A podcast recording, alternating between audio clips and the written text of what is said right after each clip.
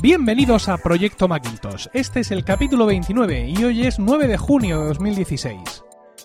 Proyecto Macintosh es el único podcast en español centrado exclusivamente en el Mac y en OS 10. En el episodio de hoy hablaremos de la WWDC 2016. Aprenderemos cómo detectar problemas que puedan surgir en nuestro Mac y a diagnosticarlos correctamente. Conoceremos algunos trucos interesantes para OS 10 y responderemos a preguntas de los oyentes. Yo soy Emilcar y hoy me acompañan David Isasi y Carlos Burges. Como ves, esto es solo para usuarios de Mac. Así que aquí y ahora y para ti comienza Proyecto Macintosh. Muy buenas noches, David. Muy buenas, Emilio. Y buenas noches, Carlos. Buenas noches, como siempre, acariciando mi gato y sonriendo malvadamente. Perfecto, perfecto. Estás en el estado ideal para comenzar eh, con una noticia candente, una noticia que está ahí en todas partes, y es que la WWDC comienza el lunes, este lunes 13, que es el mismo día además que comienza la andadura de España en la Eurocopa. Eh, España habrá jugado a las 3 de la tarde, hora peninsular española, y la keynote de Apple, la keynote inaugural, la podremos ver en streaming a las 7 de la tarde, hora española.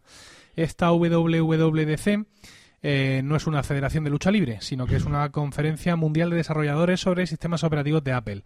Hay, pues eso, conferencias y talleres a tope y los desarrolladores tienen acceso directo a los ingenieros de Apple para mostrarles sus proyectos, pedir ayuda sobre cómo desarrollarlos y todo este tipo de cosas. Vamos, es el paraíso del desarrollador. Habitualmente en esta keynote nos hacen un avance de las versiones de los sistemas operativos que saldrán en otoño y bueno, pues lo que anuncien lo comentaremos en el próximo programa. Y yo no tengo nada más que decir. ¿Y vosotros?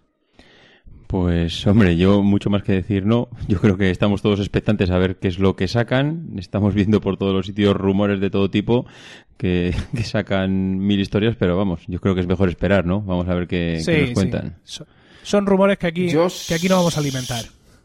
Solo quiero hacer una puntualización y muy breve y muy corta. Si Phil Schiller ya ha estado hablando de todas las novedades que van a implementar en la App Store, algo muy importante para los desarrolladores, ¿Qué quieren que, eh, de, qué quieren que se hable después de la keynote de Apple cuando lo, de lo más importante ya se ha hablado? ¿Están haciendo hueco para algo gordo? Y lo dejo ahí.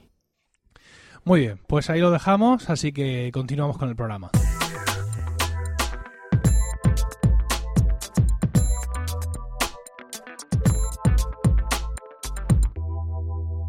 Ser perfecto en ocasiones resulta ser un problema también en sí. Eh, acostumbrados a que todo nuestro Mac funcione a la perfección, no somos conscientes de que, aunque maravillosos, nuestros Macs no dejan de ser máquinas y, por tanto, susceptibles de errores y problemas, bien de diseño, o bien por el puro azar o por el propio desgaste que sobre las cosas produce su uso.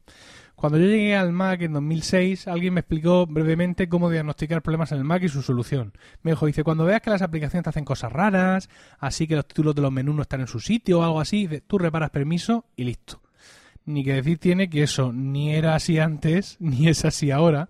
Así que vamos a tratar de daros una información algo más estricta, cosa que no resultará difícil, sobre cómo podéis determinar si hay algún problema en vuestro ordenador. Ah, yo eh, esta misma tarde además he disfrutado de, uno de esos problemas que no sabes bien por dónde vienen y, creo que me he portado bien haciendo el diagnóstico, ¿no? Carlos, tú me, has echado una mano por ahí por Slack y, vamos, he, hecho lo que creo que se debe hacer y es probarlo todo, porque hay una cosa muy interesante y es que eh, muchas de las cosas que yo he aprendido sobre el Mac, sobre OS 10 y sobre las aplicaciones vienen de probarlo todo, es decir, de realmente tratar de probar todas las cosas antes de irte a soporte o de irte a no sé qué, porque bueno, como ya no ando poniendo tarjetas gráficas y cambiando la tarjeta de sonido y haciendo todas estas cosas que hacía antes cuando era pecero, lo que tengo de cacharrero ahora se lo dedico al software, ¿no? Bueno, lo de esta tarde ha sido realmente una aventura interesante. Eh, posiblemente el problema con el que nos hemos encontrado es un bug de la aplicación después de haber hecho varias pruebas contra varias máquinas, pero yo no desisto en sacar ese adelante. El problema que yo tengo básicamente es que eh, cuando grabo con una aplicación ScreenFlow, una aplicación que ya, ya he mencionado en alguno de mis podcasts, eh, cuando luego voy a exportar esa grabación eh, hay un parpadeo, un parpadeo continuo en la, en la pantalla, como si hubiera un problema de compresión. Pero no es un problema de compresión, porque, bueno, eh, con esas mismas, mm, con esos mismos settings, por así decirlo, que son uno de los que trae predefinida la aplicación, exporto desde mi MacBook Pro de 13, que es una máquina bastante más antigua, y no da ese problema. Es más, cuando cojo ese, ese archivo grabado, ¿no? Ese, ese proyecto de ScreenFlow y se lo paso a alguien, como he hecho con Carlos esta tarde, él tampoco consigue exportarlo correctamente, con lo cual, como bien dice, la conclusión es que hay algún tipo de error en la aplicación, eh, no sé si un problema físico de mi tarjeta gráfica, pero básicamente lo que he hecho ha sido, digamos, probarlo todo. Es hacer distintos tipos de exportaciones, eh, distintos tipos de grabaciones. Como tengo dos monitores, he desenchufado uno. No fuera que la tarjeta gráfica no podía tirar para adelante con los dos. Eh, luego, en vez de tener enchufado el grande, he enchufado, el pequeño, por si fuera una cuestión de resolución, que mi tarjeta gráfica, digamos, no puede grabar, que sería... Es absurdo todo esto, ¿vale? Pero hay que probarlo. Otra cosa que he hecho ha sido luego en el monitor grande reducir la, resolución y grabar eh, con esa resolución reducida. Tampoco. Como dice Carlos, he probado otras máquinas. Me he ido al MacBook Pro de 13, que ha grabado sin ningún problema. Ese MacBook Pro de 13 también ha fracasado al intentar exportar el proyecto de ScreenFlow. Es decir, lo he probado realmente todo. Y en este probar todo, pues he conocido muchas cosas de la aplicación. No vengo aquí a hablar de ScreenFlow, evidentemente no voy a aburrir ahora con eso, os aburriré con esto otro día. Pero he aprendido un montón de cosas. Es decir, no he solucionado mi problema, pero ahora conozco más del software y del hardware que, estoy tratando. Ya les he enviado a los de ScreenFlow a soporte el problema y bueno, pues espero que me lo puedan resolver de, de, alguna manera. Pero yo pienso que es interesante no ya, digamos, tener, no sé, Carlos, ¿qué opinas? Si tener un, listado así básico de todas las cosas que hay que hacer cada vez o simplemente limitarse a tratar de ser mm, racional y metódico. El gran problema a la hora de, afrontar eh, un bueno, el gran problema a la hora de afrontar un problema cuando trabajas o te enfrentas a una situación así es que generalmente por inercia eh, hacemos las cosas sin pensar. Entonces, lo primero que pensamos es, esto será esto o será lo otro. Y eh, muchas veces pararse a pensar, eh, pararse a preparar un pequeño plan de ataque eh, durante cinco minutos nos va a evitar mm, muchas veces muchos más problemas que lo que nos está causando ese mismo problema que tenemos en el ordenador. Es decir, decir, esto no funciona y pruebo esto inmediatamente o pruebo esto inmediatamente. No. Te paras, piensas, dices, ¿por qué no me funciona? ¿Qué he hecho antes? ¿He hecho algo antes para que eh, no me funcione? ¿Por qué me está ocurriendo esto? ¿Qué características tiene el error? ¿Dónde puede estar ubicado? Porque muchas veces pasa muy a menudo, y yo que llevo un montón de años dando soporte a, muchos usuarios, eh, muchas veces señalamos con el dedo algo y realmente el problema no está ahí. El problema está pues en que o no se conoce la aplicación o que se ha realizado em, eh, cualquier eh, tarea con esa aplicación de forma poco correcta o porque simplemente lo que hay detrás, no solo de la aplicación, sino a lo mejor del sistema, pues no está funcionando. Hoy mismo estaba eh, viendo eh, un comentario porque me he acercado al foro de soporte de una aplicación porque no está funcionando correctamente y a un usuario que dejaba un comentario diciendo que era terrible, que era espantosa la aplicación porque se le, no se veía en el otro monitor y un comentario más abajo decía, eh, perdón que me he equivocado, que es que el monitor estaba desconectado. Entonces, el, el, proceso un poco a la hora de seguir, eh, sobre todo, da, igual si es con software, eh, lo primero es comprobar que el hardware funciona, el hardware funciona correctamente, y entonces pasas a lo que rodea a la aplicación, es decir, al sistema, eh, porque muchas veces dice, es que no me guarda los archivos, es que la carpeta donde lo quieres guardar no tiene permisos. Y después te centras en la propia aplicación y eh, vas eh, dando pasos y eliminando posibles situaciones hasta que llegas a un punto que dices, vale, tiene que ser esto. luego con los años, a mí por ejemplo me pasa que me dicen, pasa esto y como llevo más mili que cascorro, pues rápidamente, y no quiero ser pedante, rápidamente veo el problema y digo, mm, te tiene que pasar esto y esto y esto y busco información aquí y aquí.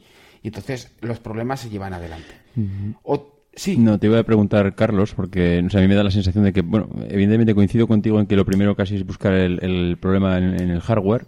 Y de hecho, hasta, hasta el propio sistema operativo tiene una, una herramienta para testear el, hardware y, bueno, ver si, si directamente hay algo que no funciona, no funciona correctamente pero no te da la sensación de que cuando hay un problema de hardware, de hardware es que hay fallos aleatorios, algo directamente ya huele a que lo que es el, el ordenador hay algo en su interior que no está funcionando bien, porque es que la mayor parte de los problemas de, hardware eh, es que son difíciles de detectar. O sea, o le pasas un, o le pasas el, bueno, el programa que lleva integrado el sistema operativo OS 10 para, para intentar detectar si puede ser la memoria RAM o el disco duro, o realmente, yo por lo que muchas veces también veo en mi propia empresa, el detectar un problema de hardware, eh, hoy te lo da a las 7 de la mañana, mañana te lo da a las 5 de la tarde, um, un, día es por temperatura, otro día es porque el disco duro no funciona correctamente o no, le ha leído bien un determinado dato.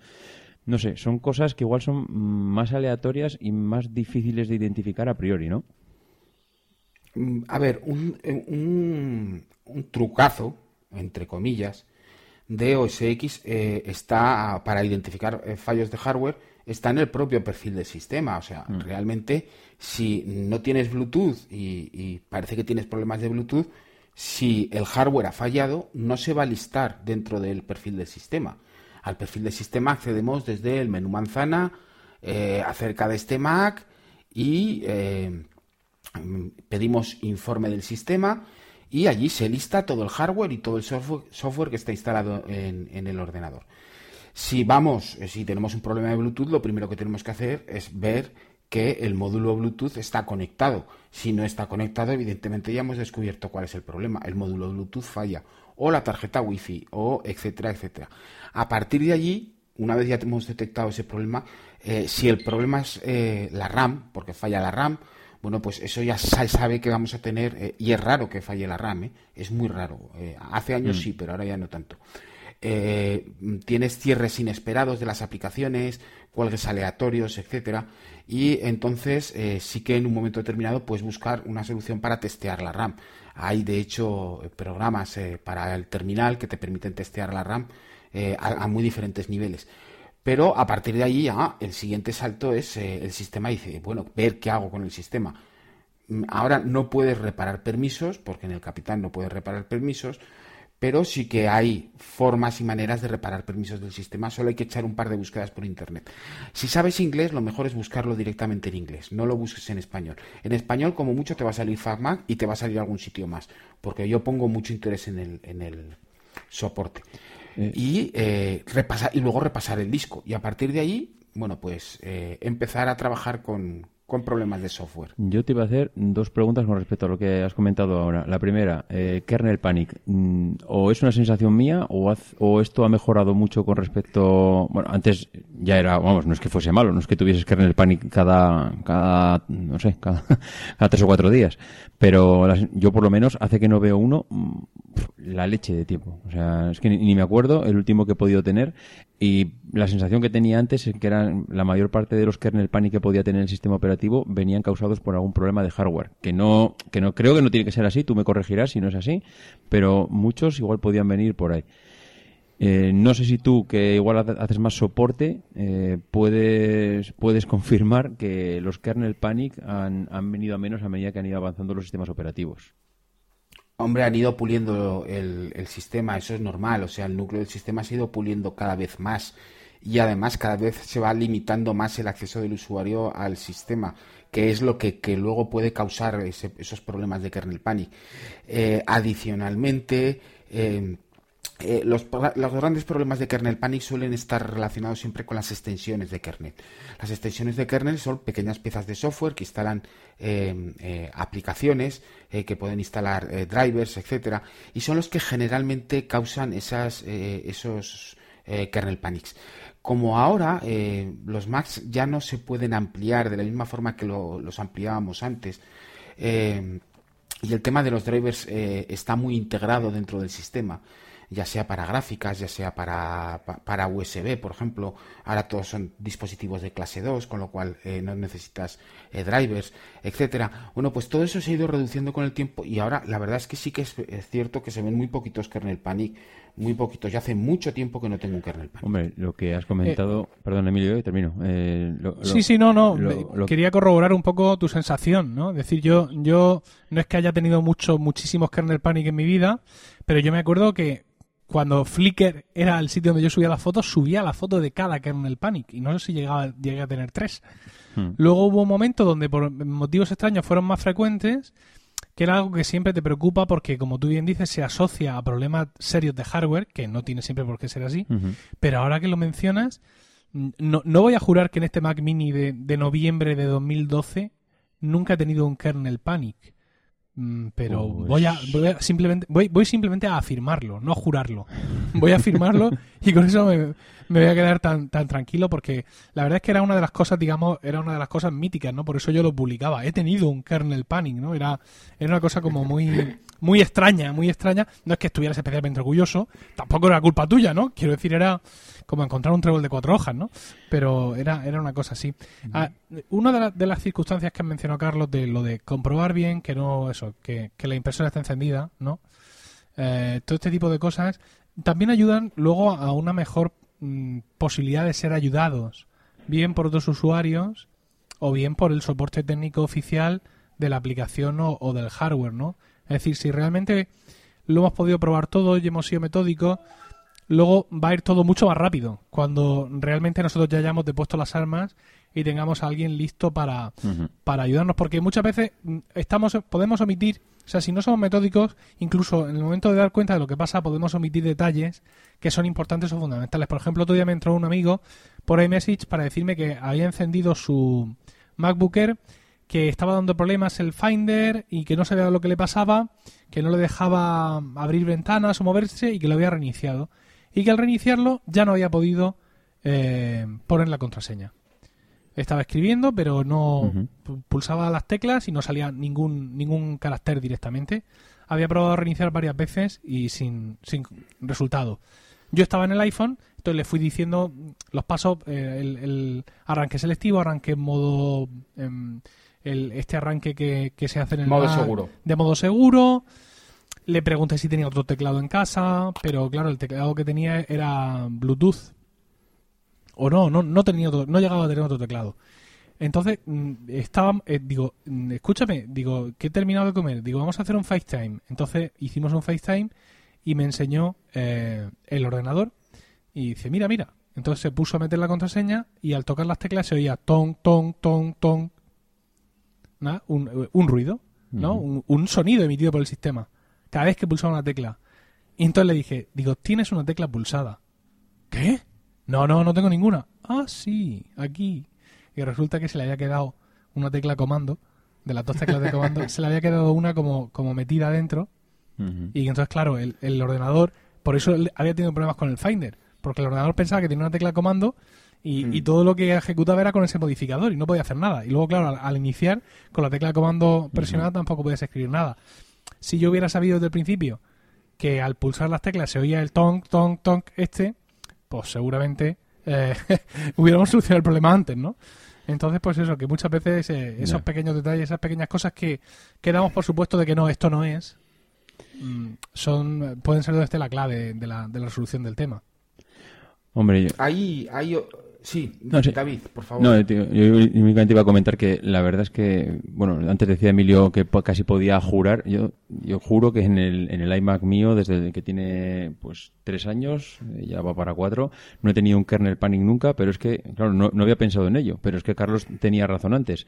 Si ahora todas las piezas y todo lo que es, eh, bueno, todo lo que antes podías manipular, o que tampoco era mucho, pero bueno, podías manipular levemente, ahora ya con estos equipos prácticamente va todo soldado en placa y ya no puedes tocar nada, es difícil, y, o por lo menos se han reducido mucho todas las pequeñas posibilidades de que instalabas una memoria o cambiabas un disco o cambiabas la unidad de CD o hacías cualquier cosa y que eso pudiera dar problemas con los drivers. Y en eso no había pensado yo, pero sí que es cierto que, que a base de que está todo mucho más integrado en, en la placa base, pues es, es mucho más difícil. Hay también una historia al respecto de, cuando das soporte, eh, eh, en plan eh, chascarrillo jugoso. Y es que muchas veces cuando alguien tiene, eh, eh, cuando alguien te ayuda, lo que hay que hacer es eh, escuchar las preguntas de, esa persona porque sabe o puede estar al tanto de, de cómo puede ser el problema y te est- está intentando acotar. Yo me he encontrado con algunas personas que las estás intentando ayudar y a mitad de camino ellos tienen una idea y dejan de escucharte y se ponen a hacer otra cosa muy diferente. Esto me ocurre en, el entorno familiar y es terrible, ¿no? Porque, no, ya sé lo que es, ya sé lo que es. No, no, no, toques nada, que lo vas a empeorar. ¿eh? No, no, pero no, no, ya sé lo que es, porque le voy a dar aquí, le voy a dar aquí. Y no, es que ya le he dado aquí. No, pero que no toques allí. Es que eso va dentro de cuatro pasos. Yo lo primero que necesito saber si esto funciona eh, cuando haces esto y esto. Y entonces sí que podremos avanzar. Eh, ¿Vale? La, detección de errores realmente es, eh, eh, no es un arte, es eh, un proceso metódico de ir comprobando desde arriba hacia abajo dónde pueden estar los diferentes errores o los diferentes problemas. Y hay que ser a veces un poco creativo. esto ayuda mucho el, el, haberse empollado el sistema y tal para decir, bueno, esto, si no puedo escribir un archivo en una carpeta, esto tiene que ser un problema de permisos, con lo cual voy a mirar los permisos y, voy a mirarlo. Yo me he encontrado con, historias eh, terribles, ¿no? O sea, decir, eh, una de las últimas hace poco, joder, eh, que es que resulta que lo que había conectado es un pincho USB. Grabando ya. para un, un, pincho Wi-Fi. y resulta que el problema que tenía es que cuando reiniciaba, la opción del menú le pedía siempre el nombre de usuario y contraseña. Eh, después de navegar hasta el fondo del sistema para encontrar la carpeta donde están ubicadas las opciones de menú, eh, le comenté, eh, el problema es que te pide, te pide ejecución, con lo cual es que no tiene permisos. Pero claro, si tú hacías obtener información de ese menú en concreto y obtener información de otro menú del sistema, lo que ocurría es que ambos tenían los mismos permisos. ¿Qué pasa? Que lo que había hecho el instalador de driver, el muy perro, era modificar los permisos sin que se vieran a través del Finder. ¿Por qué? Porque cuando tenemos una aplicación tiene permisos de lectura, tiene permisos de escritura, pero también tiene permisos de ejecución. Y eso es lo que no se ve en el Finder, con lo cual al final la solución al problema era comprobar los permisos de una opción de menú que si funcionaran para ver qué permisos tenían para lectura, escritura y ejecución y aplicar ese mismo conjunto de permisos a la opción de menú que había modificado el puñetero instalador del driver del pincho USB Wi-Fi y dejó de pedir el nombre de usuario y la contraseña al iniciar el ordenador. Con lo cual hay veces que eh, hay que pararse a pensar y eh, a darle un poco de vueltas a la cabeza para encontrar el punto eh, exacto donde está fallando o donde se está generando ese problema. Yo ahora mismo, aparte de lo que he contado sobre ScreenFlow, uno de los problemas que tengo, o de los que me encuentro a veces, es que veo que el sistema se me ralentiza mucho.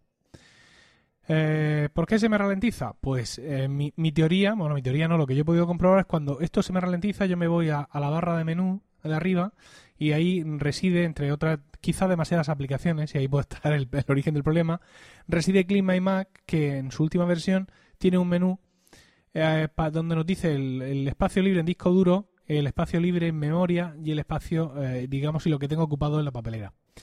Y siempre, efectivamente, que noto el sistema que está muy, muy perro, me voy ahí y veo que de los 16 gigas el sistema se me lo ha comido todo. Claro, mm, se supone que OS 10, al igual que iOS, es inteligente y que él se autogestiona la RAM y que mm, saca de la RAM lo que no tiene que seguir estando y que luego te va a escribir en disco duro cuando le falte RAM. Pero la verdad es que yo siempre que le doy al botón de liberar RAM, se libera un montón de RAM. Entonces, claro, llega un momento en el que uno quiere confiar en OS 10, que es uno de los sistemas operativos más pulidos que hay, pero cuando una aplicación, y no ya Clean My Mac 3, que cuesta no sé cuánto, qué tal, sino hay muchas aplicaciones muy baratas o incluso gratuitas que te dicen la RAM que hay ocupada. Cuando una aplicación cualquiera mm, te está ofreciendo este atajo y te está dando esta solución, porque después de hacer esto, tú ves que el sistema va mejor, va más fluido, esa aplicación que se te había quedado haciendo el tonto reacciona y tal, pues claro, ya te planteas un poco mm, tu vida, ¿no? Y, el, pensar que el tener aplicaciones de diagnóstico, eh, mm, no ya solo de limpieza y mantenimiento del sistema como Clean Mac, sino aplicaciones de diagnóstico como TextTool Pro o Disk Driller, es decir, aplicaciones que están ahí vigilando el estado de tu disco duro o vigilando tal, uno empieza o puede empezar a pensar que esas aplicaciones pues por ahí pueden ser necesarias. Yo es que no las uso. Perdón. No, uso, ningún tipo de ese, de, ese tipo de aplicaciones, ninguna. Si, no, si, si, te lo he dicho, lo he dicho por ti, si yo me lo temía, que, tú no las, que, no, que no las usaras, o sea, lo tenía muy claro. Pero el tema está, es decir, eh, ¿cómo, ¿cómo compagino yo el querer creer, no? Quiero, quiero, yo quiero creer.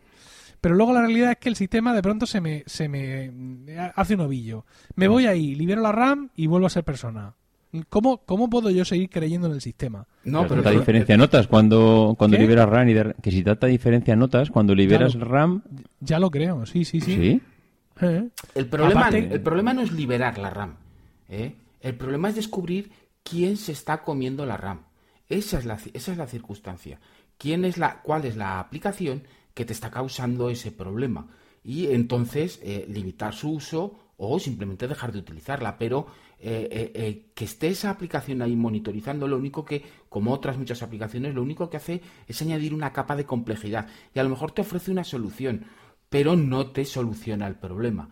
Lo que hay que hacer es detectar dónde está el problema y eliminar esa aplicación, decir, no, pues mira, no la voy a utilizar porque me causa este tipo de problemas y este tipo de, lo que hace es purgar la RAM porque lo que lo que se estaba haciendo es purgar la RAM es hay una aplicación que eh, está consumiendo realmente esa RAM, es decir, pues porque son archivos temporales, pues porque está haciendo eh, diagnósticos por detrás, porque tienes una barra de menús eh, muy poblada que la he visto hoy y aquello me ha parecido absolutamente increíble y yo pensaba que la tenía muy llena. Pero lo que tienes que hacer es detectar cuál es la aplicación. Ahí es donde, donde realmente vas a solucionar el problema y te vas a encontrar o te vas a quitar esos, esos problemas de ralentización. ¿Sabes lo que me ocupa a mí mucha RAM? las páginas web. Es decir, Safari se lo come todo, o sea, mm, es un devorador. Si yo abro el monitor de actividad, donde tenemos cinco pestañas, CPU, memoria, energía, disco, red, cuando yo abro memoria, tengo siempre los dos primeros puestos, pues puede estar como en este caso decir procesos del sistema, ¿no? System UI Server o Kernel Task. Vale, encantado de conocernos, no sé lo que hacéis ni me importa.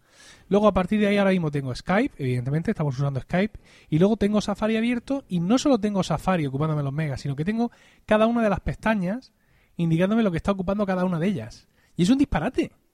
Es un disparate sobre todo cuando yo suponía yo pensaba, después de una de las últimas actualizaciones del sistema operativo, que se suponía que ahora Safari tenía un sistema de mandar a dormir mm, el contenido web e incluso hicieron esta prueba tan fantástica de que mm, había algo sonando en una página web y cuando de pronto esa ventana pasaba a segundo plano, ese vídeo dejaba de reproducirse. Todas esas historias, yo no sé si es que o requieren implementación por parte del programador web o mm, luego se les olvidó o qué es lo que pasa, porque no me puedo creer que lo que, lo que estoy viendo yo aquí ahora mismo. Es decir, que, que, que tengo una página web, por ejemplo, como Amazon, que está abierta ahora mismo, no sé por dónde, me ocupa 256 megas de RAM. Eso es un disparate. Pero el problema está en que eh, eso que comentabas tú eh, se realizaba al respecto del consumo y ejecución de eh, JavaScript. De forma que, aunque si mandaba Safari a segundo plano, se dejaba de ejecutar el JavaScript y se recuperaba. Y eso afectaba a los ciclos de procesador y, evidentemente, al consumo de batería. Pero eh, eh, el, espacio en RAM que ocupa cada página web es cuestión del propio desarrollador web.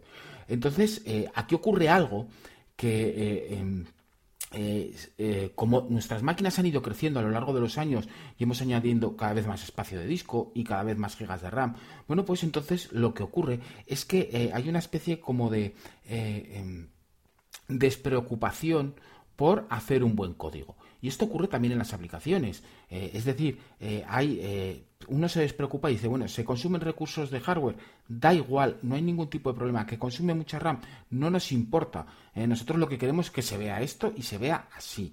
Y se consume mucha RAM, bueno, pues ya cerrará otra pestaña. O ya y evidentemente nos encontramos con, este problema al respecto de los desarrolladores y programadores en todas las aplicaciones. Es decir, no solo se hace el código para que hagan cosas las aplicaciones, sino que no se optimiza lo suficiente para que consuman los mínimos recursos posibles y la mínima RAM posible.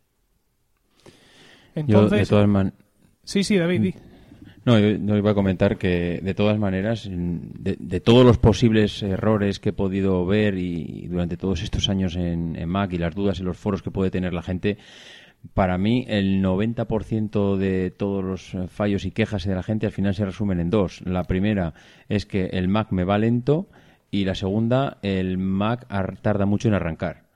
Mm, si resumimos, mm, vamos, o si hacemos un compendio de todas las quejas, al final mm, la mayoría de ellas se pueden resumir en esas dos. Y lo del Mac Valento eh, va relacionado con lo que has comentado tú antes, Emilio, es toda esa cantidad de aplicaciones que muchas veces vamos instalando y se van y se van quedando arriba de la barra del sistema y que, bueno, pues al final se van quedando con parte de, esa RAM que, que, va quedándose ahí, con lo cual el sistema... Y lo que has comentado de Safari, yo no diría que es algo de las últimas versiones. Yo diría que Safari ha consumido muchísima memoria y recursos del sistema toda la vida. Y, para mí es una de las cosas que, Apple no ha terminado nunca de pulir, porque al final veías la presentación de los, de los navegadores de la competencia y que, bueno, prácticamente que con cuatro, cuatro tonterías, eh, o sea, cuatro tonterías, perdón, eh, haciendo una programación de esos, de esos navegadores que encima parecían que eran súper ligeros y que no ocupaban nada en el disco duro, es que, vamos, iban súper rápidos, súper ligeros, no ocupaban nada de RAM y mientras tanto Safari hacía una implementación de los recursos del sistema que nunca he entendido, no sé si Carlos tiene igual una respuesta mucho más técnica, pero es que nunca he entendido pues el por qué Safari... Yo te voy a decir una cosa, ¿eh? Chrome, Chrome consume mucha más RAM que, que Safari. Pues, pues lo están vendiendo, vamos, como si. Sí, pues sí, no, venderán la moto, pero Chrome funciona muy bien, es muy rápido. Yo estuve varios años trabajando con Chrome en lugar de con Safari, eh, por otras circunstancias también, pero Chrome consume mucha RAM, mucha más RAM que Safari. Y es algo que se le ha acusado en todas las versiones, tanto para Mac como para Windows, como para Z. Eh, se le señala con el dedo y se le dice que, que Chrome consume mucha, mucha memoria RAM. Yo lo que sí que te digo es que hace 5 o 7 años eh, ejecutaba dentro de Safari la, bueno, esa agrupación que te hacía de diferentes eh, direcciones web que podías darle, dándole un clic, abrirlas todas a la vez, te abría 10 pestañas y te ejecutaba 10 eh, páginas web en paralelo y te las abría todas. Iba, vamos, iba increíblemente rápido y yo ahora eso no veo que vaya tan fluido como antes. No sé si es que Safari ha ido aumentando en capacidades y, le han ido dotando de, pues, de, mucho, de muchas más posibilidades y hay cosas que igual no va con esa fluidez. Igual, no sé, con el paso del tiempo... ¿Sabes que ralentiza mucho Safari en las extensiones? El exceso de extensiones ralentiza mucho. Pero vamos, demostrado. Es posible. Yo eh, tuve una temporada que instalé un montón de ellas y aquello era infumable. la verdad es que se, se ralentizaba muchísimo. Mm, por diferentes historias tuve que volver a instalar el sistema operativo ya no en el, en el de sobremesa, sino en el MacBook y, bueno, quitando todas las extensiones, aquello volaba. Eh, ahí sí que por, eh, por cierto lo, lo noté bastante. Y volviendo a lo que comentaba antes, el tema del arranque, yo hay una cosa que siempre que, hay alguien que se queja de que cuando el, ordenador va lento cuando arranca, que tarda muchísimo en arrancar, el 90% de las ocasiones, y a mí también me ha pasado, es eh, ir a la parte de preferencias del sistema, a la parte de discos de arranque y seleccionar el disco de arranque que por algún motivo, no sé por qué, eh, ¿Por qué has instalado un USB externo con un disco de arranque que igual el sistema operativo en la siguiente ocasión que tiene que volver a arrancar ya no sabe si tiene que ir a buscarlo o tiene que ir a arrancar del disco duro que tiene instalado el propio ordenador? Pero al final se queda durante cinco minutos ahí dando vueltas y buscando ese disco duro y cuando seleccionas el disco duro que realmente tienes metido, eh, aquello vuelve a su ser. Y a mí me ha funcionado siempre y cuando alguien me lo ha comentado, vamos con esa pequeña tontería, al final acaba, acaba yendo todo mucho más fluido. Hay, otros dos motivos. hay otros dos motivos. hay otros dos motivos que también influyen en un arranque lento. Eh, uno de ellos sería los elementos de inicio, ¿no? Es decir, el eh, irnos a a preferencias del sistema, usuarios, seleccionar nuestro usuario, ítems de inicio y ahí vemos todas las aplicaciones que se están iniciando cuando iniciamos nuestro, nuestro Mac, que como ya os ha spoileado Carlos Burges, en mi caso son un montón, ¿no?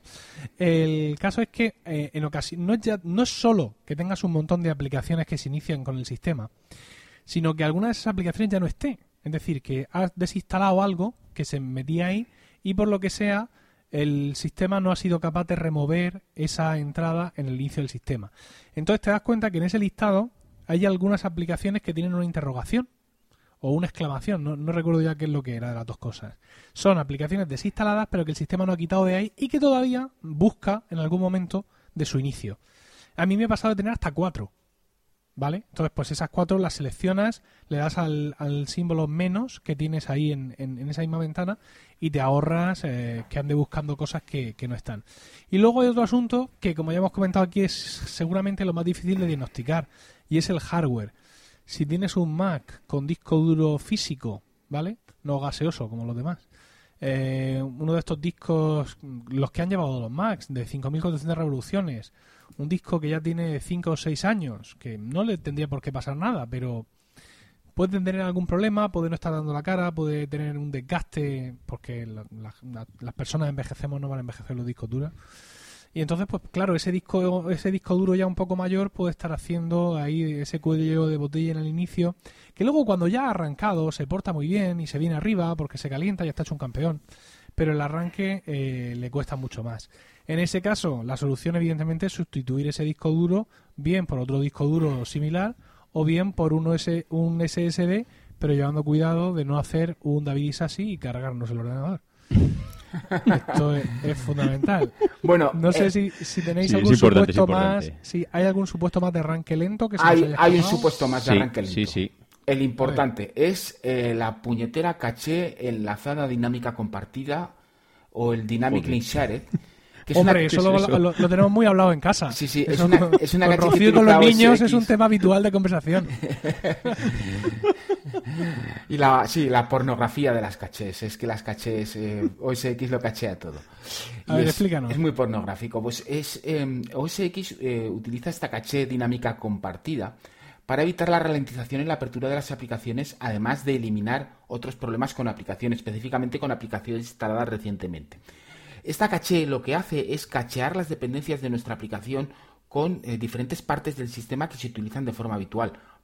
Por poner un ejemplo, eh, el menú de las eh, tipografías. ¿Qué es lo que pasa? Que esta caché al final se acaba cargando y resiente notablemente el arranque de, los Mac. En, los, en, el texto del, del podcast habrá un enlace a un artículo de FacMac con un par de eh, simples líneas para el terminal que van a, eh, bueno, vais a notar una notable diferencia en la apertura de aplicaciones y en el arranque. De hecho, eh, si bajáis hasta abajo en los comentarios, hay una persona diciendo que es que ha mm, reducido a la mitad el tiempo de arranque del Mac simplemente ejecutando estos dos pequeños comandos. ¿Qué es lo que hacen? Bueno, pues purgan esa caché y fuerzan la reconstrucción de forma que las aplicaciones encuentran mucho más rápidamente todas esas dependencias que tienen al respecto de recursos comunes que utiliza el sistema. Joder, cualquiera te contesta ahora, Carlos. yo, ¿Tú, casi ¿Tú qué vas a, decir? Cuando hace calor o algo así, ¿no?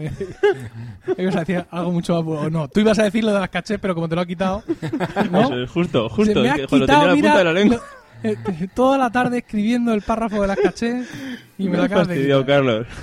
Bueno, yo voy a decir algo que, que comparado con lo que ha dicho Carlos, pues nada, puede ser la mayor tontería del mundo, pero era, el, ligado con el tema este de los, de los arranques, me ha pasado en alguna ocasión, hay una carpeta que tiene el sistema operativo, que es, eh, que, bueno, dentro de lo que es la carpeta del disco duro, que es el Macintosh HD, que es la carpeta biblioteca, y luego dentro de la carpeta biblioteca el Startup Items, que son algunas pequeñas aplicaciones o, extensiones, o llámalo como, como quieras, que en algunas eh, aplicaciones cuando instalamos se quedan allá, pues me ha pasado alguna vez que, que va ligado esa ralentización del sistema operativo a, a, esas, a esas carpetas o a esos archivos. Eh, yo lo que he hecho en alguna ocasión es ir a esta carpeta, que es biblioteca Startup Items, y, vas a, a, lo que hay dentro, que hay diferentes eh, carpetas o archivos, los mueves a otra carpeta y vuelves a arrancar. No borrarlos, simplemente moverlos a otra carpeta. Si ves que aquello ha mejorado, pues bueno, bueno, tienes identificado más o menos el problema y puedes ir uno a uno, pues moviendo a ver exactamente cuál es el que te está causando el problema original. Si no es eso, pues los vuelves a dejar en su sitio y aquí no ha pasado nada. Esto me, esto me recuerda a que cuando estaba el, el OS 9, que todavía no había llegado OS 10, en el OS 9 seguro que, Carlos se acuerda que había muchas aplicaciones que tenían extensiones que iban asociadas a la aplicación y que cuando algo se corrompía o algo empezaba a funcionar mal, cogías esas extensiones, las tirabas a la basura, la aplicación cuando arrancaba generaba una extensión nueva y aquello normalmente solía ir bastante fluido. Eh, lo que ocurría en aquella época es que se reservaba parte de la memoria y entonces había extensiones que cruzaban. Eh, eh, se cruzaban en puntos determinados de la memoria, de la RAM, porque aquello era monohilo o S9, eso del multihilo, aquello no lo, no lo disfrutábamos. Y chocaban en diferentes posiciones de memoria, entonces aquello, bueno, pues eh, fallaba en el arranque y había aplicaciones mm. pues, para gestionar las extensiones que trataban de encontrar la forma y manera de reordenarlas para que fueran cargándose en un orden en que eh, no ocuparan posiciones de memoria unas encima de las otras. Aquello tenía tela, ¿eh? te podías pegar un día reiniciando con aquellos discos eh, duros mecánicos de 5600 o de 7200 eh, y reinicia una vez y ¡pum! vuelve a fallar, ¿vale? Y sabemos que es esta extensión, pero si la cargo después de Adobe Type Manager, pero antes de la extensión de no sé qué, funcionará. Y aquello, aquello era muy duro, ¿eh? encontrar el error, era de pasar varias horas. Yo el trasfondo desde luego no lo conocía, no sabía el motivo de por qué aquello, solo sabía que en muchas de las extensiones del sistema, pero claro, creo que dices tú, tenías que ir una a una, esta la tiro y, y, esta, y volvías a reiniciar. Esto no es, busco otra, esta la tiro a la basura o tiro a la papelera y esta tampoco es. Y la verdad es que era un auténtico coñazo, pero es que era la única manera de los que nos iniciábamos en el sistema operativo de poder intentar arreglar algo, porque es que claro, el, el ordenador lo tenías delante, no tenías conocimientos ninguno, porque no lo habías utilizado en la vida, venías de Windows y, lo único que habías podido averiguar a través de foros es que las extensiones en algún momento determinado empezaban a causar problemas. Pero bueno, aquellos eran los trucos de la abuela. Bueno, lo que queda claro es que hay que ser eh, metódico, que hay que eh, lo primero descartar, digamos que, el, como he dicho antes, que la impresora esté apagada, ¿vale? Y, y, probar con paciencia todas las posibilidades, no descartar ninguna, eh, evidentemente no pensar, no, no, no es posible que el disco duro esté roto, ¿vale? Sin, sin ningún motivo, sino tiene que ser otra cosa. No, no podemos pensar eso, tenemos que, que probarlo todo, que ser muy metódicos porque eh, esa va a ser la manera, si no ya de encontrar nosotros mismos la solución al problema, sí de conocer mucho más sobre nuestro sistema operativo sobre, y sobre nuestra máquina y sobre todo mm, sí de ir mm, bien preparados y bien peinados para atrás, oliendo en el nuco cuando llegue el momento de presentarnos ante otros usuarios o ante soporte para explicarles el problema y que ellos realmente nos ayuden a, solucionarlo. ¿Algún último consejo, David? Pues yo lo único que iba a comentar ahora. ¿No cambien el SSD ustedes solos? Eh, ¿Puede ser? También puede ser. No sería un mal consejo, ¿no? ¿no? No meter las narices donde no te llaman. Eh, no, simplemente comentarte, Emilio, porque yo sé que tú has utilizado alguna vez los, los foros y los soportes de Apple para intentar bucear allí. Yo no los he utilizado nunca y era una pregunta muy inocente. No sé si eso realmente puede servir o te ha servido alguna vez para intentar solucionar alguno de los problemas que has tenido. Muchísimo. bucear el... ¿Sí? sí, sí, sí, sí, muchísimo. Es decir, en esos foros de soporte de Apple cuya entrada está un poco escondida, que es una cosa como medio rara, que hace poco además le tiene un lavado de cara que ya, que, que ya era era imprescindible, ¿no? Porque aquello olía a Panther. A ver, no es que oliera a tigre, ¿no? Quiero decir. estúpido. Olía antes, antes del tigre. Le, dieron un buen lavado, ¿no? Pero sí, efectivamente, allí te metes y con un poco de paciencia y sabiendo el inglés justo y necesario, que yo tampoco sé más, desgraciadamente, sacan muchas, muchas soluciones. Yo, por ejemplo, he navegado mucho por allí por temas de podcasting y relacionados con las interfaces de audio y con GarageBand. Hemos pasado años muy divertidos y ahora mismo estamos pasando también otra época muy divertida porque mm, la mayoría del hardware de audio eh, utiliza drivers estándar, ¿no? Como es el caso, por ejemplo, de los dispositivos de audio USB en, en el Mac. Por ejemplo, el micrófono que estás usando tú ahora mismo, David, si no lo has cambiado sin decirme nada, eh, será un Behringer XM8500 conectado con, un cable que transforma XLR a USB. Bueno, pues eso OS 10 lo detecta como audio USB, sin más. Y un día dijo Apple, hace como seis meses, hoy, ¿y si cambiamos un poquito este driver? ¿Y si cambiamos un poquito cómo reacciona esto? Entonces, desde entonces, todos los podcasters que usamos Mac, de, pronto en, mitad de nuestro programa se oye como un chisporroteo, como un así en mitad del audio, que no escuchamos cuando estamos hablando, ¿vale? Sino que, es algo que produce el sistema y que luego solo se escucha en la grabación. Es una buena manera de identificar si tu podcaster favorito usa Mac o no lo usa. eh, o bueno, si estás usando audio por USB o no, que al final somos todos prácticamente, porque ocurre, ocurre ese problema, ¿no? Nos pasó en su momento de una manera terrible con el, con el Firewire en, en los albores, no, en los albores no, en los finales de Tiger, hicieron un cambio terrible en el audio Firewire. Y también hubo un momento muy duro hace cuatro años eh, que solo con algunos dispositivos USB, no sabemos bien por qué, o sea, tenías que desenchufarlo. Había un momento en que se te empezaba a oír fatal, en este caso sí se te oía, ¿no? Si tu interlocutor mm. te oía y tenías que desenchufar y volver a enchufar. No tenías más remedio. Entonces, pues bueno, todas estas cosas en los foros de soporte de Apple yo sí he aprendido mucho, sí se dan soluciones, hay usuarios que por allí dan aportes interesantes y bueno, es otro sitio, voy a poner por ahí el enlace directo, es otro sitio que conviene visitar. Carlos, tú tienes la última palabra. Busca en inglés. Aquí eh, donde es más fácil encontrar los problemas es utilizar las palabras clave en inglés bien adecuadas y vas a encontrar... Eh, yo directamente paso de buscar en español y, y selecciono las cuatro o cinco palabras clave específicas y a buscar en inglés y generalmente se puede encontrar muy buena información. Hola, mi nombre es Jorge Fresquet y soy de la provincia de Mendoza, en Argentina. Me sumo a las opiniones del nuevo MacBook de 12 pulgadas. Yo usaba modo de portátil un iPad mini Retina en combinación con un iPhone 5S. Al pasar a un iPhone 6 Plus, no tenía sentido llevar el iPad, pero tampoco quería perder la función de portátil, motivo suficiente para justificar la compra del deseado MacBook. Estoy súper satisfecho con la decisión. No solo es precioso, también es muy útil. Sinceramente, con mi uso no noto para nada la escasez de potencia, a pesar de que para mi trabajo dispongo de un MacBook Pro Retina de 15 pulgadas con un i7 a 2,3 GHz. Cumple perfectamente las funciones de un iPad más la de una computadora de escritorio. Saludos desde el otro hemisferio.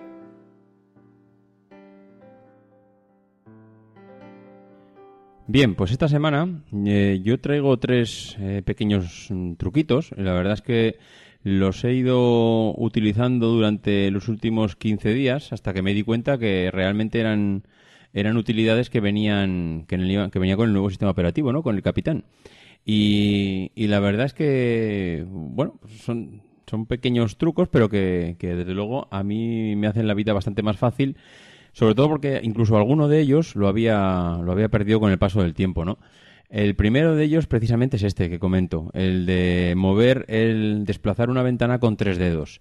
Ya sabéis que los que utilizamos eh, portátiles, el MacBook, pues eh, en el trackpad, bueno, pues tú pinchas en un, pinches con el dedo una ventana en la parte superior y cuando vas a arrastrar esa ventana, muchas veces se te acaba lo que es la superficie del trackpad, entonces si sueltas el dedo, entonces la ventana se, se deselecciona.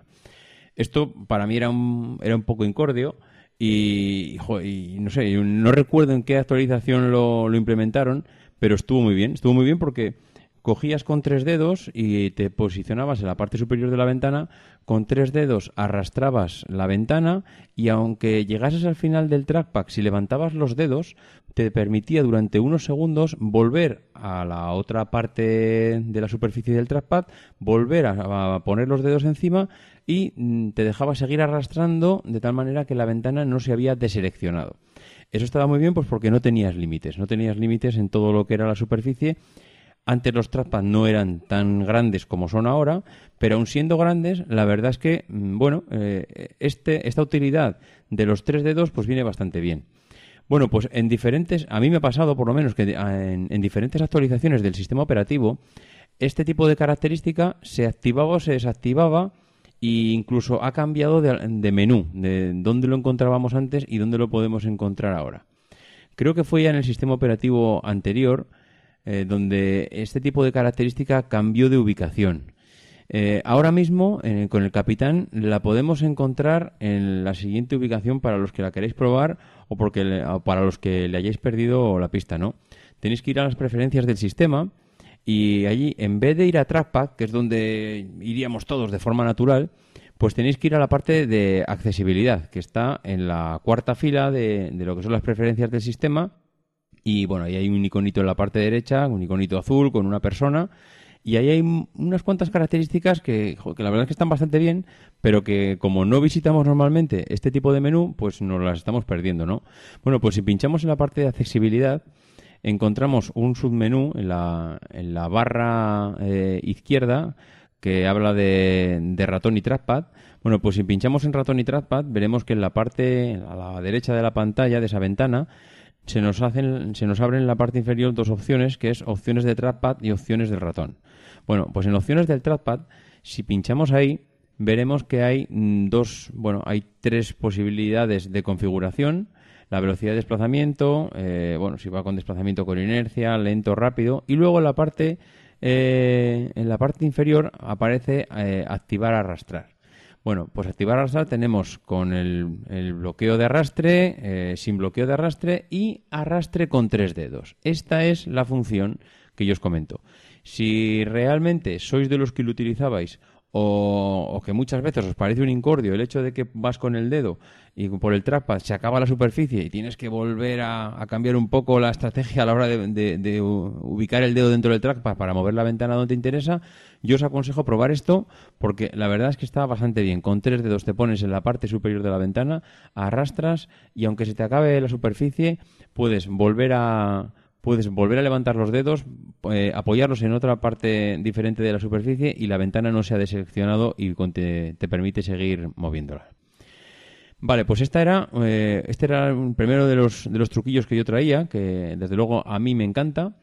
El segundo, ya no recuerdo si alguna vez, así un poco de pasada, lo hemos comentado, pero, pero bueno, es hago un breve recordatorio, que es el tema de la vista dividida. Con el capitán, ahora mismo, si tienes diferentes ventanas activadas en la. En, bueno, en lo que es la, pantalla, pues hay muchas veces que, tenemos las pantallas ya tan grandes que podemos utilizar eh, diferentes, o sea, ver diferentes eh, aplicaciones dentro de toda la pantalla sin necesidad de que esté una ventana delante de la otra y que igual en un momento determinado pues hasta se puedan tapar. Vale, pues eh, esta nueva característica del capitán, que se denomina vista dividida, eh, lo que permite es esto, ¿no? Cualquiera de las ventanas que podamos nosotros utilizar, eh, si la queremos tener en, una parte de la pantalla y otra y en otra parte de la pantalla otra aplicación diferente, otra ventana diferente, lo que tendremos que hacer es coger esa ventana, pinchar en el botón verde de la parte superior y, si mantenemos pulsado, el sistema nos permitirá, manteniendo pulsado ese botón verde que aparece en la parte superior izquierda de todas las ventanas, el poder desplazar esa ventana a derecha o izquierda, de tal manera que cuando la desplace a derecha e izquierda ocupará la mitad de la pantalla. ¿Qué pasará entonces? Si, si vemos eh, la parte contraria de donde hayamos seleccionado, tanto derecha como, como izquierda, nos aparecerán el resto de las ventanas que tenemos, eh, que tenemos abiertas o que tenemos pues, por ahí pululando por, por, el, por el monitor, ¿no? Lo que tendremos que hacer es seleccionar una de ellas y cuando seleccionamos una de ellas lo que hará es ocupar la, la parte opuesta a la que hemos seleccionado antes. De esta, de esta manera, pues veremos que, que bueno, pues que ahí eh, tenemos perfectamente ubicadas las, las dos ventanas y, bueno, ya no, ya no tenemos que andar redimensionando, que la ubico en una esquina, le cambio la dimensión de la anchura, la altura de la ventana, sino que automáticamente esto ya lo hace solo. Esto que, que Windows lo, lo, tenía, que desde hace pues muchísimo tiempo tenía esta característica, pues bueno, pues ahora los usuarios de Apple podemos, podemos utilizarla y, y la verdad es que hay que reconocer que está, que está bastante bien. Y ya por último, para terminar, la última tontada, porque no se puede dominar de, otra manera, que, yo esta mañana eh, he utilizado y que ya había olvidado. Bueno, lo he utilizado realmente sin querer, porque he abierto Spotlight para, para hacer una búsqueda y no sé cómo no sé cómo he puesto la combinación de teclas que he puesto eh, en, en, bueno en lo que es la barra de Spotlight eh, la la palabra eh, Barcelona y tiempo y automáticamente me ha, me ha sacado la, la, bueno, la, temperatura y, la, y el estado del clima de los próximos días. Y es que eso es una de las características de, del Capitán, que vino con la mejora de Spotlight, que vino con, bueno, con un montón de mejoras Y una de ellas es esta, es que muchas veces tenemos que, vamos a abrir la eh, Safari o, nos vamos al móvil a buscar nuestra aplicación del tiempo y estamos en el estamos en el delante de la pantalla, delante del escritorio y lo único que tenemos que hacer es pulsar Spotlight. Eh, ya sabéis que, con comando espacio abrimos la, ventana de Spotlight. Allí eh, podremos ponerle tiempo, no sé, en Valladolid. Y, y, bueno, si ponemos las palabras tiempo y la ciudad que queramos que queramos buscar, pues automáticamente nos aparecerá, ya sabéis cómo es la distribución actual de, la ventana de Spotlight, que es en la parte izquierda aparecen los resultados y en la parte derecha van apareciendo, pues dependiendo los, los resultados que, tengamos seleccionados, pues más información de lo que tenemos seleccionado. Bueno, pues si ponemos eh, lo que he comentado, la palabra tiempo y la ciudad que queramos, en la parte derecha tendremos todas esas características que comentaba de, pues bueno, eh, la previsión de, de tiempo pues para, para las siguientes horas y también una previsión mayor pues para, para los próximos días, pues para si va a hacer mejor o peor tiempo. Aquí tenemos, depende un poco cómo tengamos seleccionada la ventana, veremos que hay más o menos eh, eh, días de previsión, porque si tenemos una ventana pequeñita veremos que solo nos da dos o tres días, pero si abrimos la ventana mucho más, veremos que hay una previsión de días pues que llega prácticamente pues hasta casi 10 días de, previsión. La verdad es que está bastante bien, sobre todo porque toma la información de, de weather.com, que yo creo que es una que es una, bueno, una web bastante fiable en lo que en lo que se refiere al tiempo. Y, la verdad es que te da los datos que necesitas sin necesidad de tener que ir a abrir Safari, buscar tu aplicación del tiempo, decirle dónde estás. Bueno, aquí son dos palabras, tiempo y tu ciudad, y directamente funciona. Se supone que también hace lo mismo para los resultados deportivos, pero yo no sé si es que, bueno, mm, no he sabido utilizarlo, pero a mí, por ejemplo, no me funciona bien. Yo le pongo eh, el equipo de fútbol eh, que quiero ver y en ese momento pues me no sé me saca muchos resultados de Google y, y, no me y no me funciona bien no sé si porque igual ahora eh, se ha acabado la liga, no hay ahora mismo partidos y entonces, bueno, pues no, no está no está muy bien, no está lo que es el explorador ya no sabe si quiere que buscar que busques un resultado o quiere que busques una combinación de palabras en Google, bueno, o quiere que busques algún tipo de, de, cadena de texto en todos los documentos que tienes en, en el sistema operativo. Pero bueno, Independientemente de lo de, lo de los resultados deportivos, la verdad es que esta parte de, Spotlight, en cuanto a lo que se refiere a la parte de, tiempo, es, está bastante bien implementada y es súper rápida de utilizar.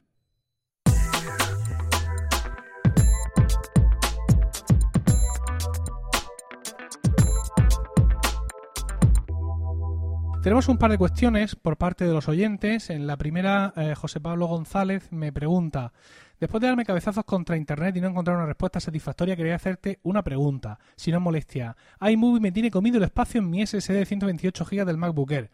¿Cómo libero ese espacio sin cargarme nada? Porque no quiero entrar a, saco y borrarlo todo. Bueno, yo le respondí que en versiones anteriores de iMovie, eh, iMovie tenía su propia papelera de reciclaje. Aquello era muy confuso y no era algo que todo el mundo supiera.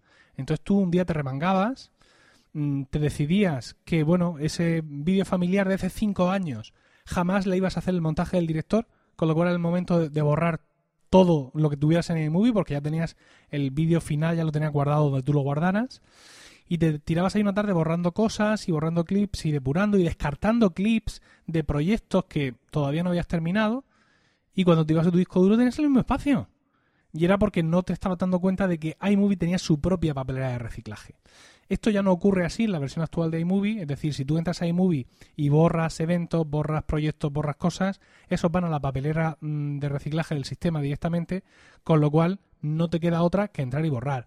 iMovie también lo que pasa es que es muy particular, es decir, tú en iMovie puedes hacer muchas cosas, puedes poner el vídeo a cámara lenta, puedes meterle esto, puedes meterle lo otro, entonces iMovie eh, para, para, eso, cuando tú le metes un vídeo, lo que hace es que, digamos que lo descomprime por completo, ¿vale?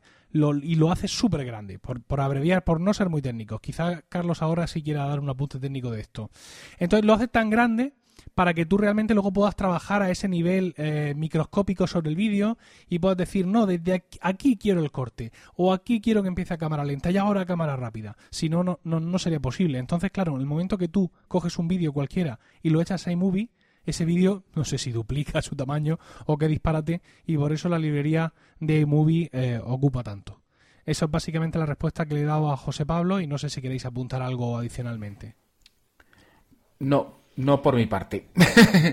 Perfecto. No, yo tampoco, la verdad. Es que realmente yo es que he usado siempre iMovie bastante mal, porque iMovie ha sido precisamente lo que comentabas antes, Emilio, utilizarlo como una, una ubicación donde tener todos los vídeos y realmente lo que tienes que hacer es editar los vídeos y una vez que lo tienes editado y el vídeo final borrar lo que tienes ahí dentro. Y para mí ha sido siempre un almacén de, de todos los vídeos caseros y los sigo guardando ahí. Y ya te digo que un uso totalmente negligente por mi parte. Bueno, pues limpiemos nuestros iMovie y seamos más eficaces.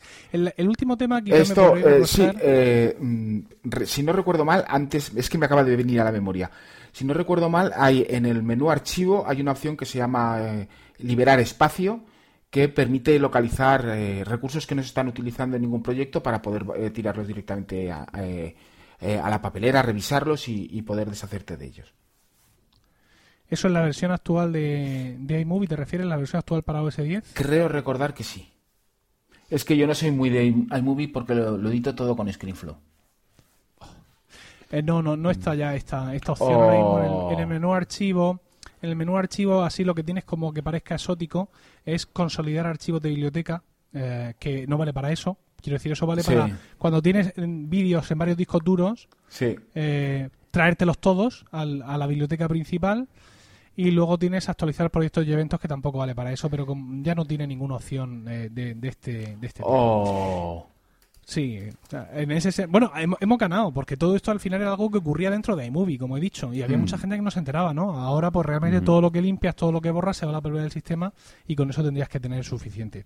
La última cuestión que quería traer por parte de los oyentes, mm, me podréis criticar de esto no toca aquí, estos son batidoras. Bueno, eh, es relativo al Apple TV. El Apple TV, que bueno, es un dispositivo iOS y se sale un poco de la, del tema de nuestro podcast, pero lo que quería comentar, lo que me comenta José Luis Couto, está relacionado con su vinculación con iTunes. Ya sabemos que aunque ahora mismo el Apple TV 4 es maravilloso y vemos Netflix y lo vemos todo ahí directamente en streaming, pero sigue siendo, digamos, lo que fue en su momento.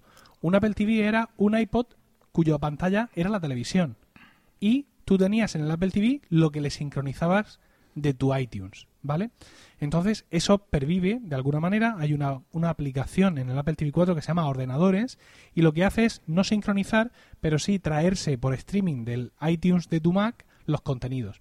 En este caso, eh, un usuario me preguntaba que por qué no podía ver las listas de reproducción de vídeos en el Apple TV. Y yo, pues, le dije, mm, envíame Mm, envíame pantallazos porque no entiendo bien lo que quieres decir. Este usuario tenía eh, archivos de series que había descargado y convertido y los tenía metidos como, como películas, por así decirlo. No tenía nada etiquetado. Entonces, claro, para no volverse loco a la hora de ver en su Apple TV estas series, creaba listas de reproducción donde manualmente añadía esos vídeos que lo único que los diferenciaba unos de otros era el nombre. Eh, por algún motivo, el Apple TV 4 no le mostraba esas listas de reproducción y yo pensaba que no se podía pero bueno, después de estar hablando durante un tiempo y viendo algunas posibilidades, se la ha encontrado en, en uno de los menús, en el menú de, eh, de aplicaciones, eh, una opción que se llama ordenadores y dentro de ordenadores hay una opción que te permite mostrar todas las listas. No sé por qué alguien no querría mostrar todas las listas de reproducción, pero eh, existe esta opción para, de hecho, mostrarlas. La opción que yo le daba, como siempre, es ser pulcro. coger todos esos vídeos que él ha convertido con aplicaciones eh, para Mac que son, eh, digamos, los sospechosos habituales en, en este caso. Son eh, estas aplicaciones de Infuse y todo este tipo. No, Infuse no, Handbrake, Permute. Pero son aplicaciones que lo único que hacen es convertirte muy eficientemente el vídeo, pero no te hacen nada más. Entonces yo le recomendaba, me decía que como muchos de nosotros nuestros días de descarga han terminado porque, bueno, ahora ya tenemos las opciones ahí y podemos pagarlas, ¿no?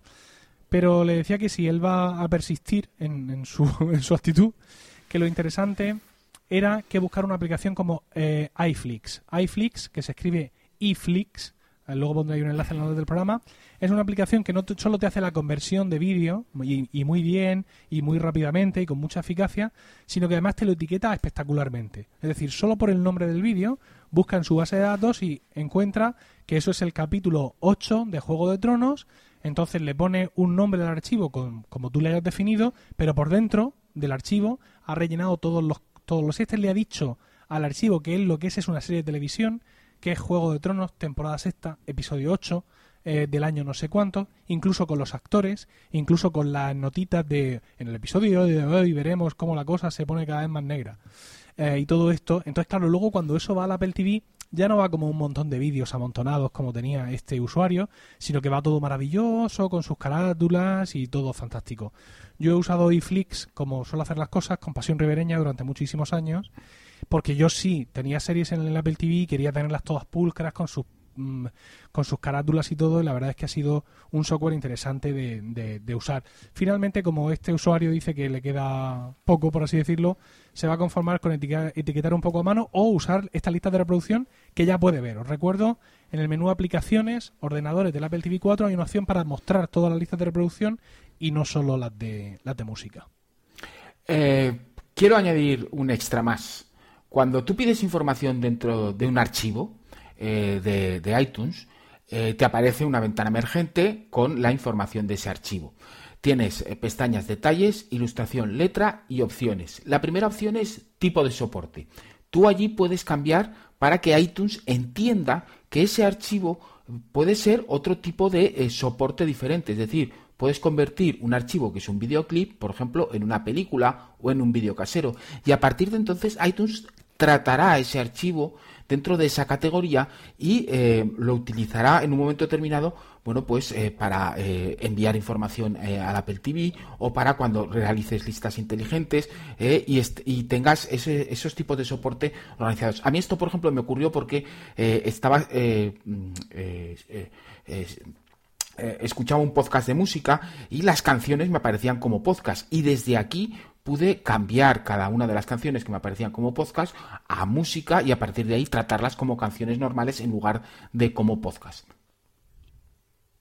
O sea, se puede cambiar dentro de dentro de es que no sé ese, ese podcast que tú escuchabas las canciones que había te las eh, no formaban parte del podcast eran eran, canciones era un podcast que todos los días te daba una canción el episodio en sí era, una, canción. era una canción. Ah, vale, vale, Entonces te lo interpretaba como podcast y lo que tenías que ir es a las opciones, tipo de soporte, cambiar podcast por mm. Mm, eh, canción, por música y a partir de ahí, y por ejemplo en el caso del vídeo tienes videoclip, película, video casero, programa de televisión, podcast o iTunes U. Pero si seleccionas una canción, bueno, pues te da eh, otras opciones diferentes. Es decir, para una canción que tengas seleccionada es música, podcast, iTunes U, audiolibro o nota de voz con lo cual puedes cambiar el tipo de soporte y que iTunes trabaje con esos archivos de una forma diferente. Y a partir de ese momento, ese audio que tú te habías descargado como podcast ya dejaba de aparecer en el podcast. claro, deja de ser una podcast y es, es, música. Para iTunes es música y se utiliza como música. Ah. Vale, vale, vale. No sabía. Ok. Pues sí, esa, es la manera, por ejemplo, de cuando echas un vídeo tuyo a iTunes, que en vez de aparecerte en películas, al lado de El Señor de los Anillos, te aparezca en vídeos caseros y tenerlo todo ordenado y curioso. Y además luego eso, pues eso, se exporta al Apple TV o a la sincronización que puedas hacer con el iPad o con el, o con el iPhone. Sepulcros. Sepulcros que luego a la hora de reproducir los contenidos merece mucho la pena.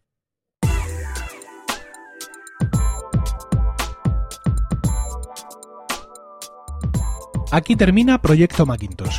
Gracias por el tiempo que habéis dedicado a escucharnos. Tenéis nuestro dato de contacto en emilcar.fm barra Proyecto Macintosh, donde esperamos vuestros comentarios. El próximo programa será dentro de 15 días y hasta entonces no dejes de visitar fac-mediomac.com para mantenerte al tanto de tutoriales, novedades e información sobre el Mac y OS 10.